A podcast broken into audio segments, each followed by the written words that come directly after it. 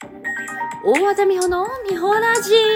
ラジラジ4月、4月の5日の月曜日です。皆さん、こんにちは。大和田美穂です。私ね、今10分前まで、ちょっともう、なんて言うんでしょう。何も動けなくなっちゃって、何も考えたくなくなっちゃって、やばいと。今日はこの後チョイスの収録なのになんか、なんて言うんでしょうね。思考も停止して何もしたくなくなって、なんかそんな日ってありますか？月曜日だからかな。まあ、娘と土日ガーッと過ごしてピクニックとか行って忙しく過ごしてたから、疲れたのかも。ちょっと土日いろいろありまして、疲れちゃったと思ってどうしよう。マッサージでも行こうかなと思ったけど、今10分、深くストレッチしたらすごく元気になりました。何なんだろう？これってやっぱり、何ですかね？運動ってすごいね。その、興奮冷めやらぬ、冷めやまらぬ、ん？冷めやま、なんでしょう？冷めやまやまなぬ。冷めや、興奮冷めないまま、あの、今ラジオを始めてるんですけれども、皆さんにとってはどんな月曜日でしょうか？曇ってるっていうのもあるのかな？東京は曇りで。なんかね、気分が良くない時にストレッチほんといいわ。なんかこう血が巡った気がしますね。酸素がちゃんと入ってきた気が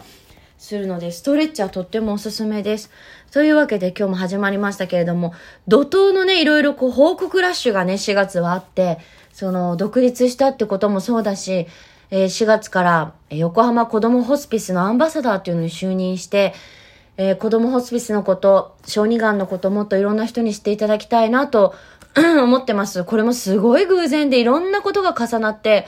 本当にあの、まあ、もともとはね、ファシリティドッグのあのオンラインコンサートで小児がんの勉強し始めたっていうのがありますけれども、それでいろんな私がもともと大好きなノンフィクション作家の石井幸太さんの本を読んでバーッと感銘を受けたりとか、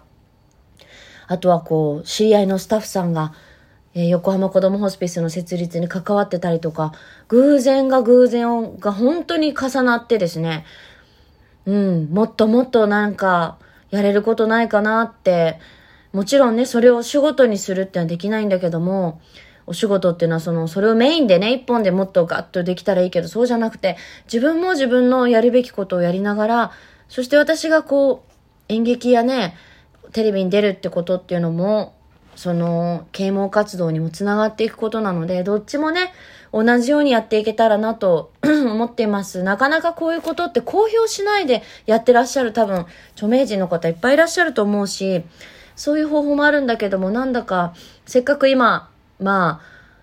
あ、あの、いろんな方がブログ読んでくださっている時なので、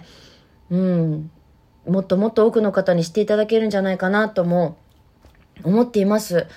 えっと、ブログにも詳細書いたし、そこにリンクもいろいろ貼りましたけども、えー、子供ホスピスって聞くとね、なんか悲しいしさ、ちょっと避けたくなっちゃうようなお話でもあるんですよ。まあそういうの考えたくもないって人もいるかもしれないけども、正直やっぱ現実だし、まあ、特に私は娘がいるので、うん、ご両親の思いだったりとか、まあ、お子さんの思いとかも想像しちゃうんだよね。で、やっぱ目を、うん、知ってしまったし、私はこう、もっともっと関わりたいって思った人間だけども、こう知って、別に関わらない人もいると思うんですよ。知ったっていうことで終わる人もいるし、知って何か動く人もいるし、なんかいろんな人がいる中でたまたま私は、あの、知って、なお何かしたいと思ったので、まあそうやって思った人がすればいいと思うんだよね、こういうことって。なんか寄付とかもそうですけど、強制することじゃないし、お願いするってことでもなくて、こういうことあるよって聞いて、賛同したり共感した人が何かこう、やりたいな、あの、助けになりたいなとか、思った方がやればいいことだと思うのよね。で、それ別にやることが私自分ですごく偉いとも思ってないしさ、もう思やりたいな、何かしたいなって思ったってことが本当事実で、ど、どんだけのことができるか私も想像ついてないんですけれども、少しでも、うん、なんか子供たちの笑顔が見たいなって思うし、ご両親の安心するお顔が見たいなって思うし、それが今やっているね、ああいうオンラインコンサートでも元気もらいましたなんてお手紙もらうと本当に嬉しいから、きっと私は今それで自分が生きてるってことを逆に実感させてもらって、役割を与えてもらってる気がして、だからこそ一生懸命になるんだなと思うんですけれどもね、マザー・テレサが、うちのなんか小中高育った学校よくマザー・テレサのことを教えてくれる学校だったんですけど、マザー・テレサが言ってたのはこうね、嫌われたりさ、悪口言われたりすることよりも、やっぱり無視とか無関心っていうのが一番のこう、良くないことだって、悲しいことだって書いてて、それは普段からも私もすごく、あの、感じてるんですけれども、無関心っていうことではなく、何かみんなが、ね、できる人ができることをやっていけばいいかなって、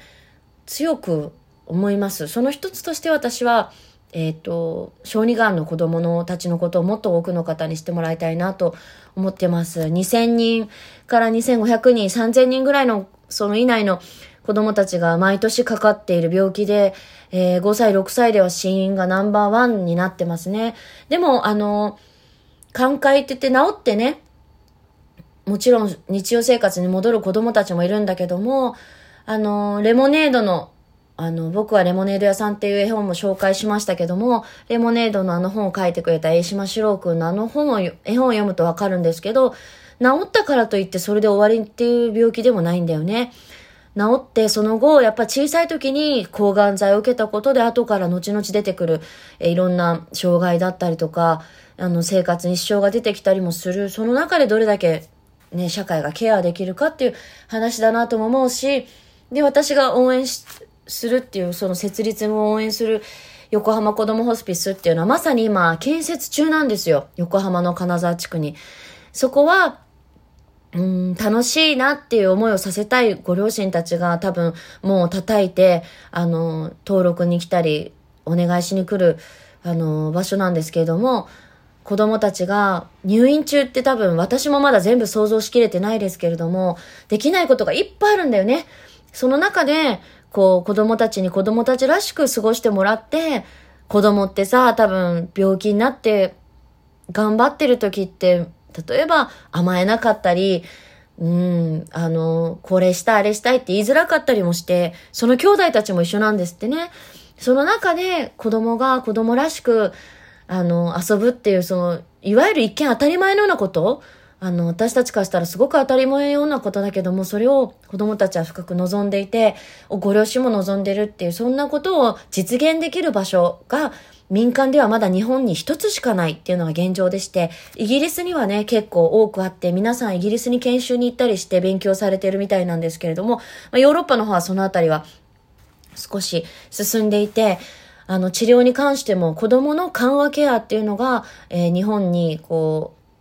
少しずつ浸透してきたのもここ10年、15年らしくて、その前までは、やはりどんな形でも治療を続けましょうと。苦しんでも、